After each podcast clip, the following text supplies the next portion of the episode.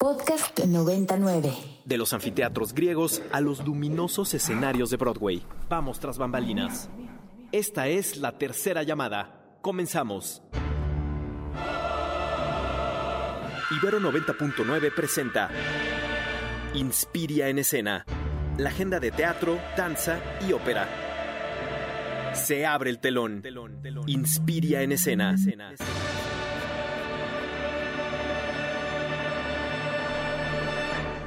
Bienvenidas y bienvenides a Inspiria en Escena. Yo soy Caterina Sicardo Reyes. Me acompañan aquí en cabina Aldebarán en los controles y nuestra productora Michelle. Estamos muy contentes porque pues es un lunes más y estamos cada vez más próximos al aniversario de Ibero 90.9 que lleva ya 20 años pues comunicándose con ustedes a través de las ondas gercianas. Vámonos rápidamente a nuestra sección de noticias porque tenemos hoy un programa apretado pero bien bueno e interesante con mucha agenda de teatro, danza y ópera. Y vámonos a hablar con Luis Ángel Salas, quien es un vecino de Santa María la Ribera y que nos va a informar pues qué pasó ayer justamente y qué acciones han querido emprender las vecinas y vecinos para poder bailar en el kiosco de la Alameda de esta colonia de la Ciudad de México. Luis Ángel, muchísimas gracias por estar con nosotras. ¿Cómo estás? Hola, ¿qué tal? Muy buenas tardes eh, a ti y a tu auditorio. Querido Luis Ángel, pues ayer otra vez por tercer domingo consecutivo decidieron protestar moviendo los pies y también tuvieron una conferencia de prensa aproximadamente a las 4 de la tarde del día domingo de ayer. Cuéntanos qué acciones van a tomar las y les vecines de Santa María la Ribera pues para poder bailar. Sí, bueno, pues como es de dominio público, como bien se sabe, el día 19 de febrero este fuimos golpeados este varios vecinos, colectivos, asociaciones civiles y un grupo específico de adultos mayores por parte del personal de la alcaldía y también por parte de un grupo de choque que también llevaba la alcaldía. Cabe decir que en las agresiones se presentaron varios tipos de violencias, entre ellas hubo tortura sexual porque varias compañeras fueron agredidas por parte del personal de la alcaldesa, también hubo robo, también hubo amenazas y bueno, debido a ello, pues nosotros hemos solicitado el mecanismo de protección de defensores de derechos humanos eh, se nos reconozca a todos los que estamos defendiendo el espacio público, este, que se nos reconozca como defensores de derechos humanos y que se nos brinden las medidas de protección para evitar cualquier tipo de agresión, debido a que la alcaldesa ha venido criminalizándonos, ha venido eh, intimidándonos, amedrentándonos de diversas maneras. Muchos compañeros que ayer no pudieron asistir fue debido a esas amenazas, muchos tienen miedo. Entonces, este, esa es una de las acciones jurídicas que hemos llevado a cabo. También hemos presentado diversas eh, eh, carpetas de investigación frente a la Fiscalía de Servidores Públicos. Estamos por presentar más. También tenemos una queja ante la Comisión de Derechos Humanos de la Ciudad de México. Y el día miércoles vamos a hacer la presentación del amparo en contra de la prohibición eh, administrativa de la alcaldía de impedirnos este, realizar nuestra actividad que desde hace 12 años, como es tradición, realizamos en el como Disco, que es el baile de la cumbia. Y bueno, también una de las medidas o las medidas que anunciamos ayer es que vamos a hacer una recolección de firmas y con la finalidad de eh, presentar una solicitud de revocación de mandato contra de la alcaldesa. Y asimismo también estamos eh, presentando una solicitud en el Congreso local para que se aperture el juicio político en contra de la alcaldesa por el abuso de autoridad, la violaciones graves a los derechos humanos. Y cabe decir que y señalar que esto es una conducta reiterada, es decir, la alcaldesa ya ha sido sancionada por un juez penal por abuso de autoridad, donde ella privó de la libertad a tres policías, los golpeó. También hay otros, hay otros eh, casos de varios vecinos aquí dentro de la demarcación que han sufrido también la intimidación, las agresiones por parte de su grupo de choque. cabe decir que este grupo de choque está compuesto por familiares directos de la propia alcaldesa. Ella misma, el 19 de febrero en la noche, cesa a dos de sus funcionarios más cercanos. Ella lo dice en el video, tuve que cesar a mi mano derecha, que es el director de imagen, que es de dominio público, que era porro en la Facultad de Derecho, y también tuvo que cesar a su director de gobierno. Entonces, ella sabe perfectamente los hechos que ocurrieron, por eso es que ella decide remover a estos funcionarios y entonces, bueno, vamos a seguir construyendo diversas acciones colectivas de carácter jurídico para poder contrarrestar estas violaciones a los derechos humanos. Gracias Luis Ángel por contarnos sobre estas acciones que como tú bien cuentas van desde el, eh, desde el ámbito jurídico, nada más para un poco puntualizar y, y poder acrecentar la información hacia nuestros radioescuchas. Parece que es bastante oportuno porque justamente el pasado 23 de febrero la diputada por, eh, por el PAN, América Rangel Lorenzana, presentó justamente en el Congreso de la Ciudad de México una iniciativa a la que llamó la Ley Sandra Cuevas. Esta ley pretende evitar que por alguna imposibilitar la suspensión o destitución por una sanción administrativa de cualquier servidor público que haya sido electo a través del voto popular. Entonces habrá que darle seguimiento cómo es que va avanzando esta iniciativa en el Congreso local de la Ciudad de México, puesto que también podría afectar lo que tú nos estás contando de estas acciones de las y les vecines para poder destituir a Sandra Cuevas por, em, por lo que ustedes acusan, que fue justamente un acto de represión por querer utilizar el espacio público para actividades culturales que desde hace más de 12 años se baila en el kiosco de Santa María la Ribera. Querido Luis Ángel, vamos a seguir muy atentas y atentes a este tema. Cada lunes ya desde hace tres semanas le estamos dando cobertura desde Ibero 90.9 y seguiremos haciéndolo. Muchísimas gracias por estar con nosotras el día de hoy aquí en Inspira en Escena. Muchísimas gracias a ustedes y sí, desde aquí hacemos un llamado rápidamente a todos los diputados del Congreso que no validen esta pretensión de la alcaldesa y de esta diputada por blindarse de graves violaciones a los derechos humanos y también de estas conductas delictivas reiteradas, repito, reiteradas por parte de la alcaldesa. Pues esto fue lo que nos está contando Luis Ángel Salas, quien es vecino de Santa María la Ribera y le está dando, digamos, el seguimiento jurídico, pero que no solo es él, ¿no? Si ustedes acuden a estas manifestaciones que se hacen de baile, por supuesto hay quien lo hace, por ejemplo, muchos de los adultos mayores, pues desde el apoyo emocional y físico a través de pues de mover los pies, bailar danzón y como dicen ahí en Santa María la Ribera, seguir conservando los pasos a la vieja escuela. Vamos a seguir pendientes y nosotras vamos a seguir avanzando en esta Inspiria que hoy tiene muchísimas invitadas e invitados. Vamos a escuchar una canción y regresamos con nuestra siguiente entrevista.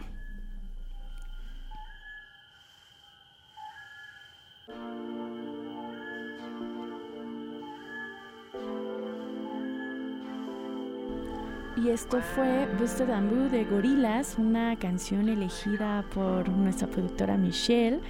Y vamos a continuar con este Inspiria en escena. Tenemos un montón de invitadas el día de hoy y la verdad es que eso me emociona porque el otro día estábamos reflexionando en la mesa Edgar Martínez, que el antiguo conductor inspira en escena, que es la prima bailarina, y Alonso Ortega, el divo operístico junto con Mitch, y nos dimos cuenta que este es el único programa de radio, eh, al menos en la Ciudad de México, que habla de la agenda de teatro, ópera y danza. Así que eso significa que tenemos mucha chamba por hacer y ya está con nosotras Valentina Guerrero para hablarnos sobre un conversatorio muy interesante que tiene que ver con la cátedra Ickman Berman de la UNAM, que es Apunte sobre la dimensión escénica del rap y el hip hop. Valentina, gracias por estar aquí con nosotras. Hola, muchas gracias por la invitación.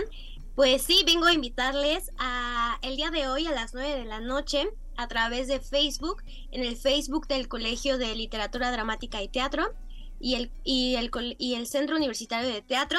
A las 8 de la noche se va a llevar a cabo la transmisión de apuntes sobre teatro y rap, el flow del pronunciamiento y estaremos conversando con Shimbo, quien es pionera, es una representante muy importante de la cultura hip hop aquí en la Ciudad de México y en todo México. Querida Valentina, la verdad es que nosotras siempre estamos bien entusiasmados de los proyectos que hace la cátedra Ickman Berman. Yo los sigo constantemente y también muchos de sus programas los traemos para el cine y, y quería preguntarte por qué, cómo es estos vínculos entre el rap y el hip hop con el teatro. Pues bueno, en este nuevo ciclo eh, somos varias personas que estamos y nos hemos llamado la comitiva de encuentros y juntas, juntos y juntes, eh, conversamos sobre temas que nos, que nos gustaría dialogar y pensamos que este semestre sería bueno conversar sobre otras teatralidades y otras expresiones que nutren al teatro y así encontrar puntos de encuentro entre el teatro y otras expresiones escénicas, por ejemplo el rap, y que a partir del rap puede haber eh, pronunciar eh, desigualdades sociales y expresiones. Entonces lo que queremos hacer hoy es encontrar esos puntos de encuentro que tiene el rap y el teatro y, y, a la vez hablar de la formación del rap, cómo es que las artistas y los artistas de estas expresiones se forman y toman cosas del teatro o el teatro toma cosas de, del rap. Eso está increíble. La verdad es que me hace recordar a estos spoken words o voz, eh, poesía en voz alta, estos torneos incluso que hay. Y veo que hay personas sumamente jóvenes, ¿no? O sea, desde incluso infancias ahí. Y que creo que es unos primeros buenos pasos para poder acercarnos a otras teatralidades. Que Valentina, pues recordamos a quienes nos están escuchando que el día de hoy se va a dar este conversatorio, esta mesa redonda, apunte sobre teatro y rap, el flow del pronunciamiento con Shimbo, contigo, Valentina Guerrero y, y Franco, a las 8 de la noche en el Facebook de... Del Colegio de Literatura Dramática y Teatro y el Centro Universitario de Teatro. Querida Valentina, muchísimas gracias por contarnos sobre esto y vamos a estar pues dándole seguimiento. Muchas gracias, Laszlos, y los esperamos en la noche. Súper, pues de verdad que a la cátedra Ickman Berman siempre hay que estarle mirando porque hacen cosas muy interesantes y sobre todo lo que me gusta es que se ponen en los zapatos de las teatralidades y del cine contemporáneo y sus diversas problemáticas. Vamos a seguir con esta Inspiria en escena porque ya tenemos aquí a nuestra invitada, a nuestra invitada en cabina. Eh, tenemos a Juana María del Rocío Carrillo Reyes, quien es la directora justamente de esta puesta en escena llamada Las Diosas Subterráneas. Juana, muchísimas gracias por acompañarnos. Rocío, hola, ¿qué tal? Eres Rocío. Pues que pasé mi nombre completo porque así me lo pedían, pero... Ah, bueno, pero no me equivoqué de nombre. Más bien dije el que te gusta menos. Sí, Rocío Carrillo. Rocío me da Carrillo. mucho gusto estar aquí. Oye, somos familiares reyes igual que yo. Sí. pues bienvenida a esta Inspiria en escena y estaba observando que está puesta eh, teatral tiene que ver y ha trabajado con la cuestión de eh, pues mujeres que lamentablemente son sustrajadas, secuestradas, ¿no? Para pues las redes de trata, sobre todo de en trata sexual pero tú lo haces a través de eh, pues el mito de Perséfone, si no me estoy equivocando. ¿Puedes contarnos cómo es que se te ocurrió utilizar este recurso de dramaturgia para poder llevar a cabo y hablar de este tema tan difícil? Eh, yo dirijo la compañía Organización Secreta Teatro y tenemos ya años, eh, bueno, la compañía cumplió 30 años el, en 2022, aunque la mayoría de los eh, actores y actrices que la conforman en este momento son más jóvenes, ¿no? Tienen menos tiempo de ingreso más reciente. Y eh, trabajamos un teatro que eh, parte del mito, para articular su narrativa. ¿no? Entonces, el mito eh, ha estado presente durante los últimos 20 años para nosotros, pues sí, por supuesto. Es como esta idea que, también es aquello que articula la narrativa de eh, los contenidos simbólicos que conforman el mito y que esos siguen vigentes y siguen hablándonos de lo que somos, ¿no? Tiene mucho que ver con la figura de los arquetipos, ¿no? De estos, de estos motivos que están, pues, algunos en todas las culturas del mundo, ¿no? Como dioses y diosas de la agricultura, por ejemplo, o relacionados con lo amoroso también, ¿no? Esta versión de Eros y, Afrodita que está en otros lados, las diosas de la luna, ¿no? Que también tenemos nosotros, Eichel, por ejemplo, ¿no? En fin, eh, y ese, esos motivos están presentes, en este caso, en las diosas subterráneas, en una de las figuras arquetípicas por excelencia, que es la relación madre-hija. Entonces, el mito nos habla de una, de una diosa, una diosa de la agricultura, que es Demeter, cuya hija Perséfone es raptada y llevada al inframundo por su, por su tío, el dios Hades. ¿No? Nos, nos habla así de una hija sustraída, de una madre despojada, pero también nos habla de una hija recuperada. Y de eso habla la obra. Claro, pensaba en, en Demeter, que es la, la, madre, ¿no? Y en este drama que es la búsqueda que tiene que ver no solamente para las mujeres que de esta, digamos, de esta problemática que tú nos planteas en esta obra, sino para todas las madres que buscan a sus desaparecidas y sus desaparecidos en este en este país y este drama de que es justo esta, esta madre que inalcanzablemente está siempre anhelando el regreso de su ser amado, de su hija e hija. Yo quería preguntarte, porque justamente veo que utilizas, digamos, el, el recurso del mito de Demeter y su hija Perséfone, pero por otro lado lo conjuntas con, con una historia, entre comillas, podríamos decir ficticia, ¿no? De Luz García, pero que a la vez lo basaste en historias reales. ¿Cómo es que fue tu investigación, tu vínculo para poder entender los mecanismos de esta problemática? Eh, bueno, trabajamos, que eh, tu pregunta me lleva ahí, ¿no? Trabajamos en un laboratorio permanente, porque es un teatro que eh, generalmente no tiene palabra para mí fue como, desde la primera obra que trabajamos así, fue eh, pensar que no tener palabras, sino estar estructurada a partir de la interdisciplina, porque es interdisciplina, sin vínculo entre el video, frecuentemente hay un músico en vivo, hay un trabajo corporal muy fuerte que también coquetea con lo dancístico, ¿no? Hace un trabajo interdisciplinario y mi intención es que eh, la palabra no congele los simbolismos del mito, sino que se pueda abrir una polisemia y que los espectadores, espectadoras tengan las lecturas que quieran de varios de estos motivos, ¿no? Aquí entrábamos en una situación que complicaba las cosas porque por un lado estamos ante el mito que puede ser revisitado como lo hemos hecho muchos artistas de cualquier disciplina y durante siglos, ¿no? Ante una situación tan concreta como las mujeres desaparecidas por la trata sexual en México. ¿No? Entonces había que encontrar un, punto de entre, entrecruce entre una narrativa y la otra. Fue una larga búsqueda de en qué momento eso podía darse, ¿no? Y yo siempre he creído que de alguna manera el mito se estructura por sí solo, ¿no? Esa es mi sensación, de que de repente se va apareciendo como si fuera revelándose cuál va a ser el orden. Eso es algo que siempre permito que suceda porque no necesariamente contamos las cosas de manera lineal.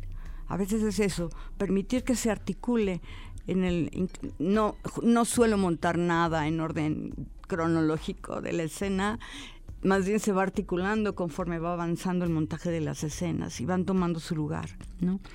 Entonces aquí trabajamos tres años de investigación, una pandemia de por medio y un video de 33 minutos también, una versión digital, ¿no? Y por un lado está esta investigación como, como te decía, como más cruda, como de, números, como de casos, como de testimonios, ¿no? Como de innumerables lecturas, ¿no? Eh, yo me considero abiertamente feminista, entonces sí me nutro de lo que, de lo que escriben pensadoras, filósofas, ¿no? todas estas mujeres, bueno, no todas, pero algunas de las más importantes, que tratan de generar teoría para entender por qué está pasando lo que está pasando con las desaparecidas. Ahora que me cuentas, yo quisiera que le contaras a nuestro radio escuchas en estos años de investigación, ¿qué entendiste del fenómeno de la trata sexual de mujeres? Pues es un negocio muy fructífero del que se benefician todos. Eso es lo que, lo que yo deduzco, ¿no? O se benefician todos. porque no ha desaparecido? Porque sigue habiendo y, y además incrementándose la desaparición de mujeres? O sea, uno yo no mm, me cuesta trabajo. Eso puede ser en términos objetivos desde un punto de vista capitalista, si quieres, ¿no? Por otro lado, a mí me habla de una, una cultura con el espíritu enfermo, porque desaparecer a sus mujeres, a sus niñas, a sus niños, ¿no? Tener, hacer también de la trata sexual un negocio tan importante como de la de la eh, de la pederastia, de la pornografía infantil, del tráfico de órganos, todo aquello, pues es, es hablar de sociedades muy enfermas. Y uno entiende que pueda llegarse a eso por la precarización en, en que llegamos a estar como sociedad, ¿no? Pero pues sí, me parece que es algo muy grave. Así es. Pues solamente un poco para ir concluyendo, pero creo que merece la pena eh, hacer esta pregunta porque he visto estas preocupaciones no solamente respecto a obras de teatro, sino a películas, etcétera, etcétera.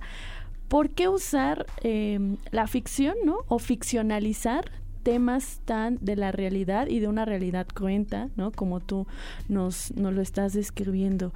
Para ti, ¿por qué utilizar la ficción vale la pena? Porque la obra no está refiriendo propiamente testimonios. Como te digo, en, Las diosas subterráneas hay un una sola escena dialogada que es un juicio de brujería que se entrecruza con una entrevista de un ministerio público a una desaparecida. Entonces, eh, para sí, yo sé, y además me parece importantísimo que se esté haciendo en el cine y en el teatro, como material de denuncia principalmente, con registros reales. En el caso de nosotros, trabajar con el mito es también apelar a otro tipo de... Eh, de a otro tipo de contenidos que están presentes como en nuestra psique, ¿no? Es decir, la denuncia es fundamental y está presente en la obra, pero también creo que es fundamental el exhorto a la colectividad, ¿no? Porque a mí me parece que esto sin unidad no va a cambiar. O sea, y eso es lo que hacen las colectivas. La obra de alguna manera también es un homenaje a las colectivas. ¿no? También habla de madres y padres que son buscadores, porque hay testimonio de un padre en la obra. ¿No? Y porque habla de una relación, como decía yo, arquetípica por excelencia, que es la de una madre con su hija. Y lo que sucede también en nuestra sociedad es que principalmente son las madres las que buscan. Sí, dando datos, por ejemplo, del Centro PRO, que pues muy cercano aquí a la Universidad Iberoamericana, en un informe que sacó hace unos dos años, tal vez la pandemia a veces me borran las cronologías, pero que se llamaba Las Locas de las Palas, mencionaban que en este país el 97% de las personas que buscan a los desaparecidos, desaparecidas, son mujeres y muchas de las cosas que se hablaba en este informe era que, y que, y que ellas lo decían, que sentían que a veces los hombres simplemente eh, no podrían afrontar el hecho de una desaparición, se hacían a un lado, ¿no? O sea, como quedaban, por ejemplo, lamentablemente como ya murió la persona en mi cabeza y eran las mujeres las que persisten una y otra y años y años y años en la búsqueda de estas personas y sobre eh, pues la trata de personas en, en este país hace déjame para darte la fecha. El 2 de febrero salió una nota en la que la ONU eh, justamente decía que aumentó un 67.3% la trata de personas en México y de estas la que tiene que ver con fines de explotación sexual un 32.8%. Es decir, los las consecuencias de la pandemia es que aumentó este tipo de ejercicio de violencia contra la voluntad y los cuerpos y cuerpas de mujeres, hombres e las infancias.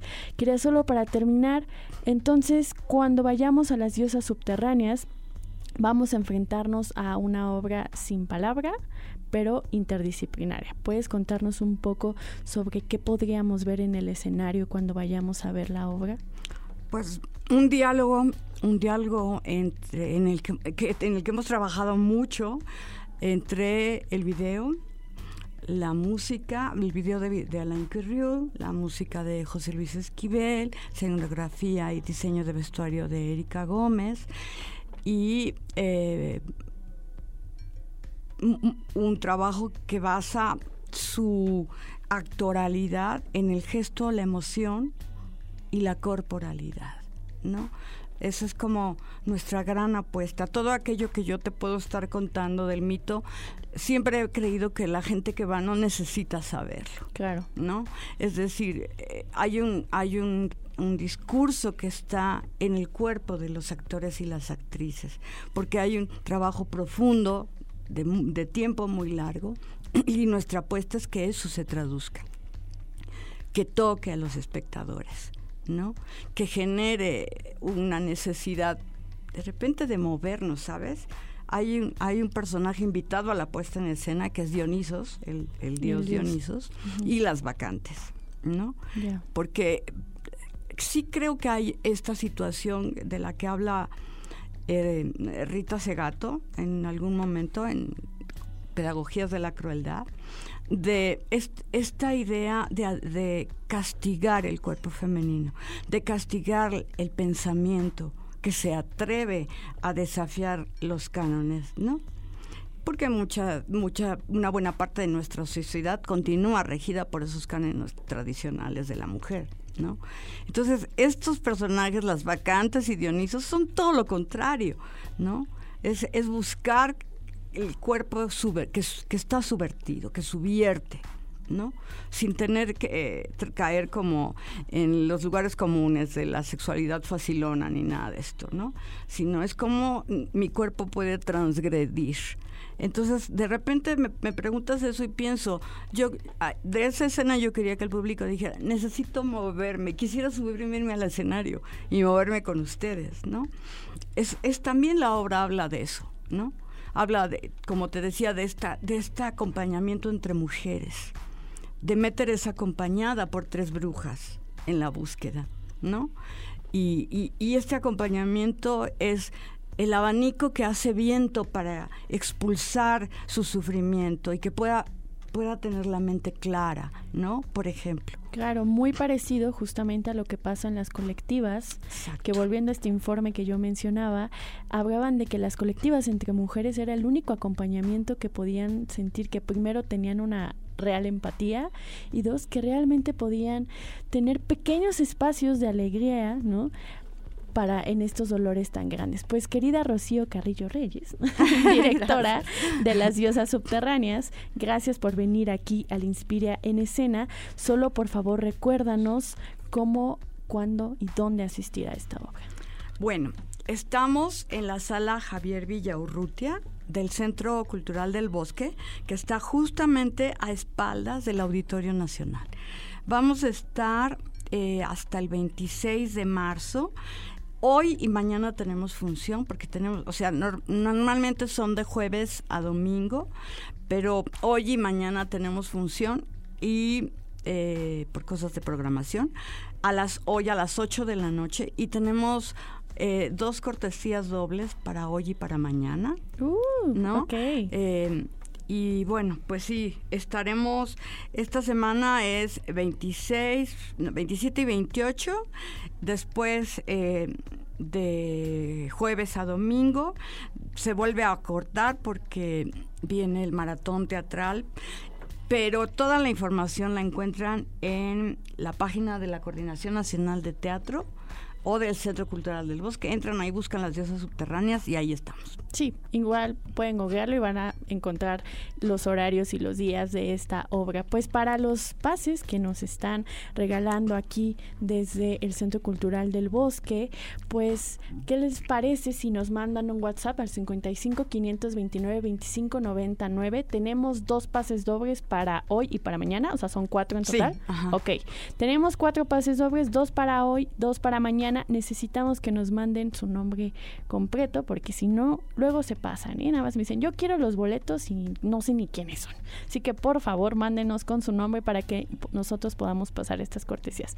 Querida Rocío, muchísimas gracias por acompañarnos aquí en Inspira en Escena. Nosotras vamos a, al corte de medio programa y regresamos con más, más contenido. Un, dos, tres, un, dos, tres, un, dos, tres, uno. 1, 2, 3, 1, 2, 3, 1. 1, 2, 3, 1, 2, 3, 1, 2, 3.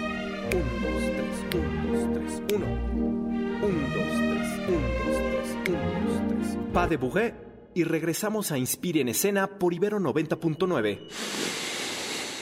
Respira. Sube al escenario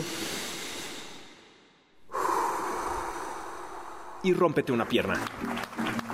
La función debe continuar. Regresamos a Inspire en escena por Ibero 90.9.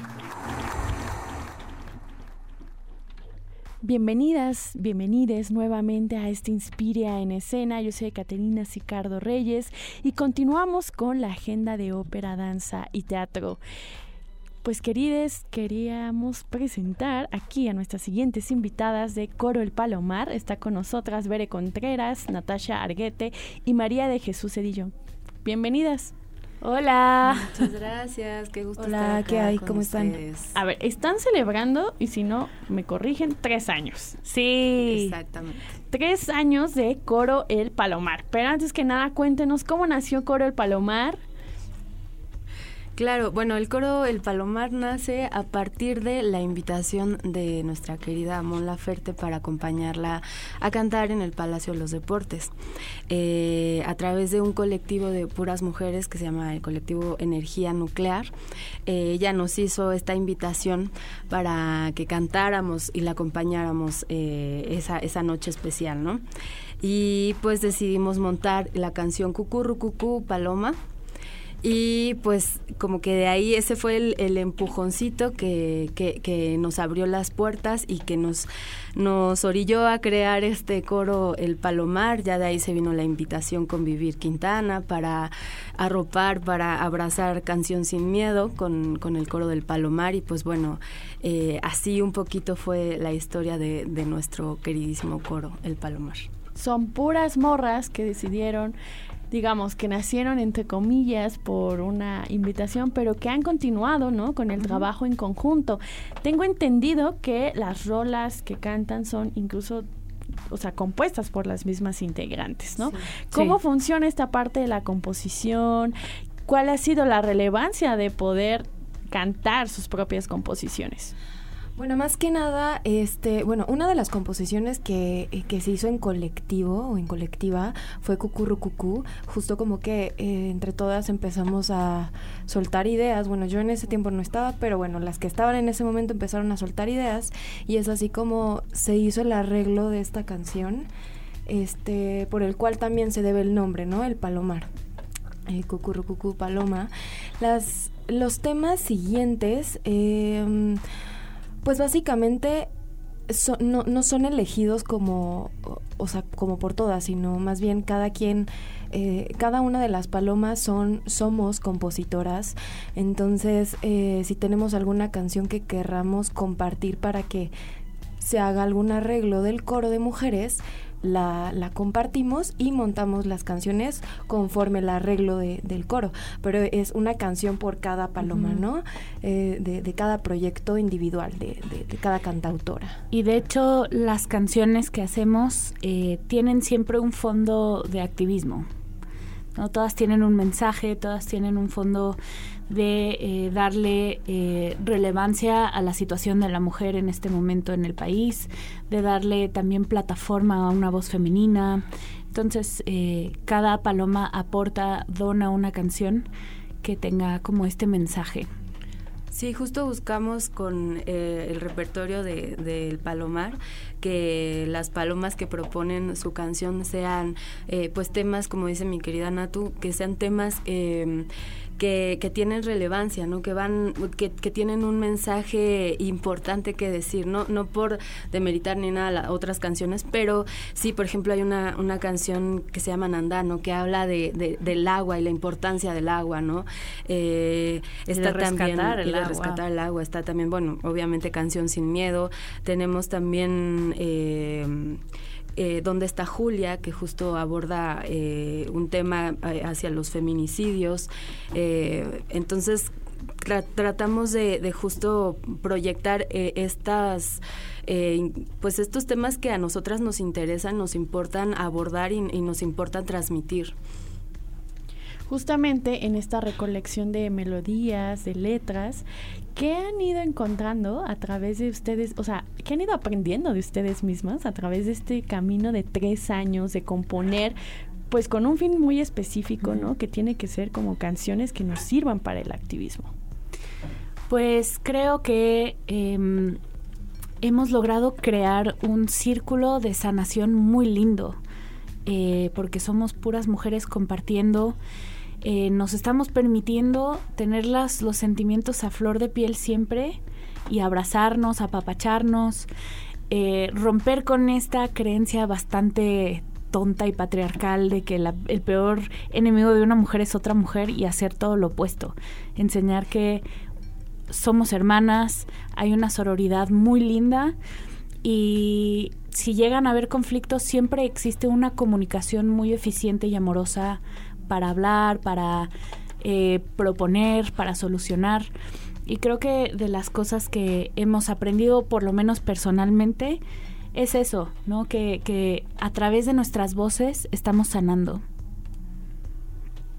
Qué bonito, porque no, es que hemos aquí tenido en los Inspirias, ¿no? Ahorita ustedes son un coro, pero pienso en la colectiva Hilos que vino hace por noviembre, eh, etcétera, otras colectivas de morras, ¿no? Eh, que hablan de esto, ¿no? Del sanamiento simplemente por acompañarse a través de una actividad, ¿no? En este caso es el canto, ¿no?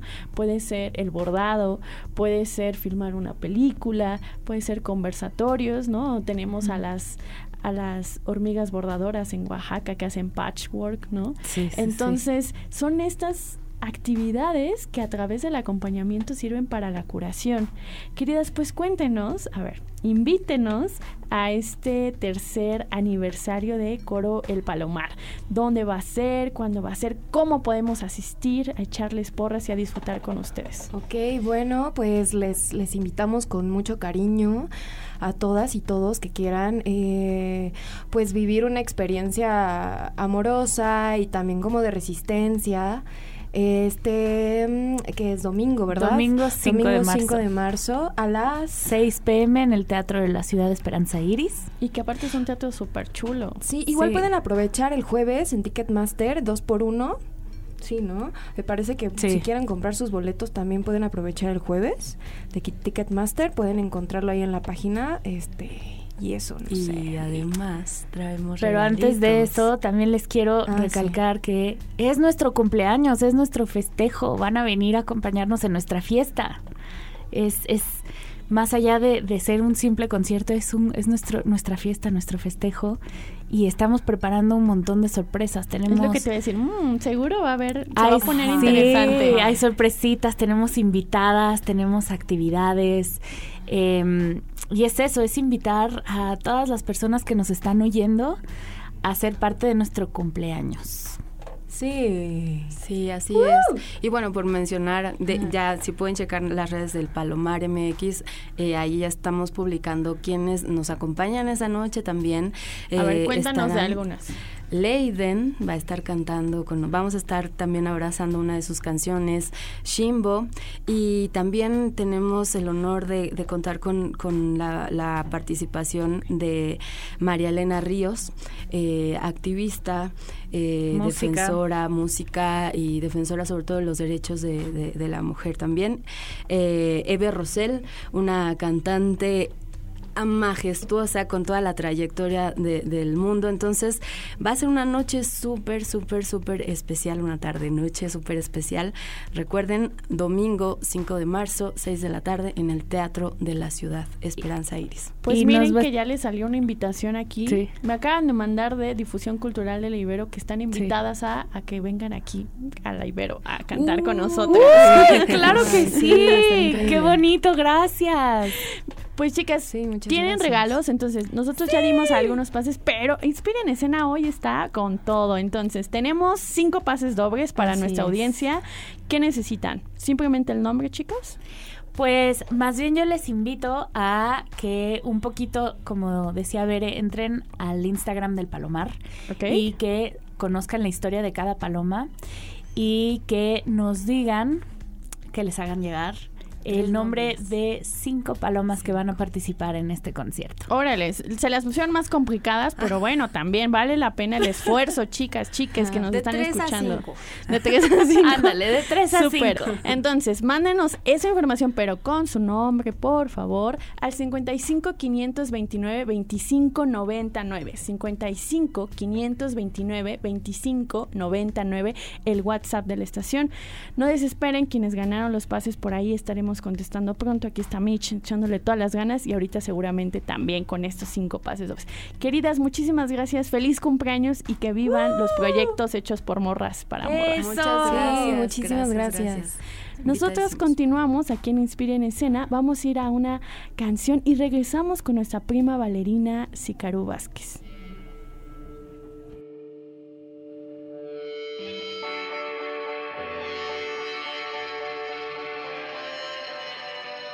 Fue Take Me Home de Silver Rose y la elegí porque es parte de nuestras actividades de aniversario aquí celebrando los 20 años de Ibero 99. Entonces, por favor, métanse a la página ibero99.fm y descubran todos los eventos que tenemos preparados para ustedes con el motivo de nuestro aniversario. Y para quienes estén entrando en confusión y en nerviosismo, por ahí ya me dijeron que lo que tenían que hacer era mandarnos tres a cinco nombres de las palomas que van a participar este 5 de febrero en este aniversario de Coro El Palomar. Así que ahí está. Mándenos estos nombres al 55 529 2599 junto con su nombre, por favor. Y ya estamos aquí con la prima bailarina de Inspire en Escena, Sicaru Vázquez. Sica, ¿cómo estás? Hola, Ika, muy bien. ¿Y tú? Bien, bien. Hemos tenido un programa con muchos regalos y con muchas entrevistas y eso me tiene el día de hoy contenta. Y para cerrar con broche de oro, cuéntanos. Les cuento que el día de ayer me enteré que vamos a tener en México, en la Ciudad de México, una temporada de la Film Malgarte o La Niña Malcriada a cargo de la Compañía Nacional de Danza en el Teatro de la Danza Guillermina Bravo. Pero Eka, ¿qué crees? Que me emociona mucho esto porque es, una de lo, es uno de los ballets que desde el siglo XIX se ha presentado en México. Les cuento un poquitín. Resulta que este video, este video, ¿eh? Así, así anda mi mente el día de hoy. Este ballet se hizo en 1789 en Francia, justo en plena Revolución Francesa, y ha tenido una serie de cambios en términos coreográficos, en términos de música, pero lo más interesante es que este ballet se presentó por primera vez hacia 1840 en la Ciudad de México con la compañía de Lautrec, que era el, como el primer coreógrafo que llega a México después de bailar en Francia, bailar en Cuba y forma una pequeña compañía aquí. Eso es importante porque nos dice que por alguna razón ha sido interesante ver este tipo de historias en este país. Pero ¿qué es este ballet? ¿Qué es La Niña Malcriada o La Film Malgarte? Es un ballet cómico y un ballet cómico implica que es una serie de movimientos a través de la pantomima, es decir, que no hay diálogos, simplemente actuación, así como si fuera un mimo poniendo una ventana cuando, cuando están ustedes en el tránsito. Y justamente se trata de ballets donde los héroes son personas jóvenes con historias cotidianas y normalmente hacen reír a la audiencia. Esto implica que el ballet de la Film Malgarte ha viajado a lo largo del tiempo haciendo reír a la gente, haciendo reír a, a, las cortes, a personas de todo tipo de lugares, porque justo intenta generar una comunidad. Rapidísimo, Eka, les cuento el argumento para que la gente se interese y pueda irlo a ver. Resulta que Lisa, que era la única hija de una viuda llamada Simón, era que era justo propietaria de una hacienda muy grande, estaba enamorado de un joven granjero, ya saben. Esta historia de la niña rica enamorada del, del no tan rico, y que empiezan a jugar, empiezan a ver cómo se enamoran, la familia rica no quiere que se case con él y al final, ya lo verán ustedes, se trata de una serie de, de escenas graciosas, de burlas, de juegos en donde vamos a llegar a una escena romántica como todas las que se daban en estos ballets románticos del siglo XIX, que termina en que justo hay una boda al final. Pero aunque ya les spoilé el final, quisiera comentarles que estos tipo de danzas nos enseñan qué es el ballet romántico, nos enseñan toda esta trayectoria de los ballets cómicos, de la ópera cómica, y también nos hacen ver que la danza es para todos acá. Oye, qué bonito escuchar esto que estás contando, porque de nuevo creo que aquí en Inspira en Escena nos hemos esforzado y seguiremos haciéndolo por romper las ideas de lo que es el teatro de ópera y danza, de estas ideas antiguas, anquilosadas, de que tiene que ver como hasta con una actitud del cuerpo de estar rígido, ¿no? Y ver, y no te vayas a dormir, ¿no? O sea, tú finge que estás muy interesado y no vayas a bostezar. Y en realidad aquí lo que intentamos presentar es cómo estas disciplinas están tan vivas que tienen que ver justamente con, primero, ¿no? Nuestras problemáticas actuales como violencia, etcétera, pero también con otras disposiciones corporales como puede ser la risa. Exacto, y normalmente pensamos, ay, vamos a ver danza, ay, a Bellas Artes, vamos al auditorio y a veces no nos ponemos a ver estos pequeños teatros que están también a nuestra disposición. Oye, me acabas de dar así la pauta para algo que justamente yo quería cerrar y para hacer una reflexión. Fíjate que nosotros aquí en Inspira en Escena tuvimos, la verdad no me voy a acordar el día exacto, pero tuvimos a la obra de teatro Defensores, que es una puesta en escena de danza contemporánea, ¿no? Que tiene que ver con, eh, pues, una propuesta para hablar de lo que implica la defensa del territorio. Y se está presentando en el Teatro María Teresa Montoya es un teatro de la delegación Benito Juárez. Yo pude asistir el día viernes a esta función y tengo que decir que primero me maravilló, está muy bien montada, muy dignamente montada, además la música en vivo, porque la música no solamente es, ya sabes, con instrumentos, sino la chica era con voz y con su propio zapateo, daba como líneas a los bailarines, bailarinas, pero también algo que me pareció es curioso es que la verdad éramos muy, muy, muy, muy, pero muy poquitos en el público, porque también era un teatro de la colonia, ¿sabes? Ese era un teatro, no es Bellas Artes, no es uno del Limbal, etcétera. Entonces, creo que recuperar estos teatros locales son fundamentales para poder también nosotras y nosotros disfrutar en nuestros propios espacios en los que vivimos eh, estas disciplinas y que creo que nos permiten estos teatros locales poder sentirnos más cercanos a los temas y poder incluso acercarte a la directora, a la bailarina y al bailarín y decir qué onda, ¿no? Discutir los temas. Estuvo increíble y además preguntar, ¿no? Entonces, pues desde aquí hacemos otra vez la invitación al Teatro María Teresa Montoya, ahí en la delegación, digo, alcaldía, perdón, Benito Juárez, ¿no? A esta obra de defensores que se presenta los viernes a las 8, los sábados a las 7 y los domingos a las 6. Y de verdad, de verdad, que yo quedé pues maravillada y les invitamos nuevamente.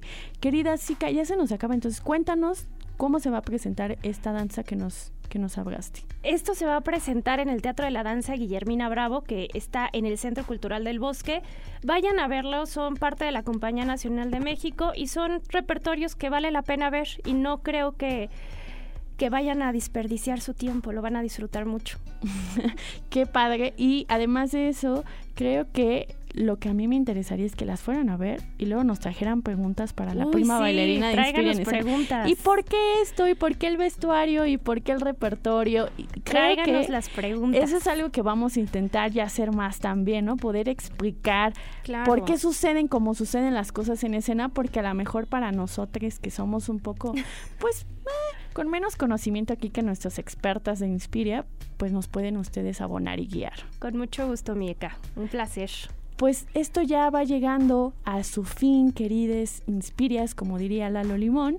Yo soy Ecaterina Sicardo Reyes y aquí en cabina me acompañó Michelle Yaca, quien es nuestra productora, Aldebarán Abraham, que justamente estuvo en los controles. Y agradecemos a todas nuestras invitadas porque de verdad que no fue a propósito, pero mira, puras morras el día de hoy estuvimos en el programa por habernos acompañado. Vamos a seguir pendientes también por ahí, no dejar de eh, poner el dedo en el renglón de lo que está pasando en Santa María la Ribera, pues para estos bailes ¿no? que se hacen en los barrios, hablando de poder construir otros espacios de las disciplinas artísticas que no solo tengan, que no solo tengan que ser los legitimados. Nos escuchamos el próximo lunes en punto del mediodía y pues chao. Por hoy, la función ha llegado a su fin. Se apagan las luces, se cierra el telón. Ahora en el escenario, solo reina el silencio. Para más contenidos como este, descarga nuestra aplicación disponible para Android y iOS o visita ibero909.fm.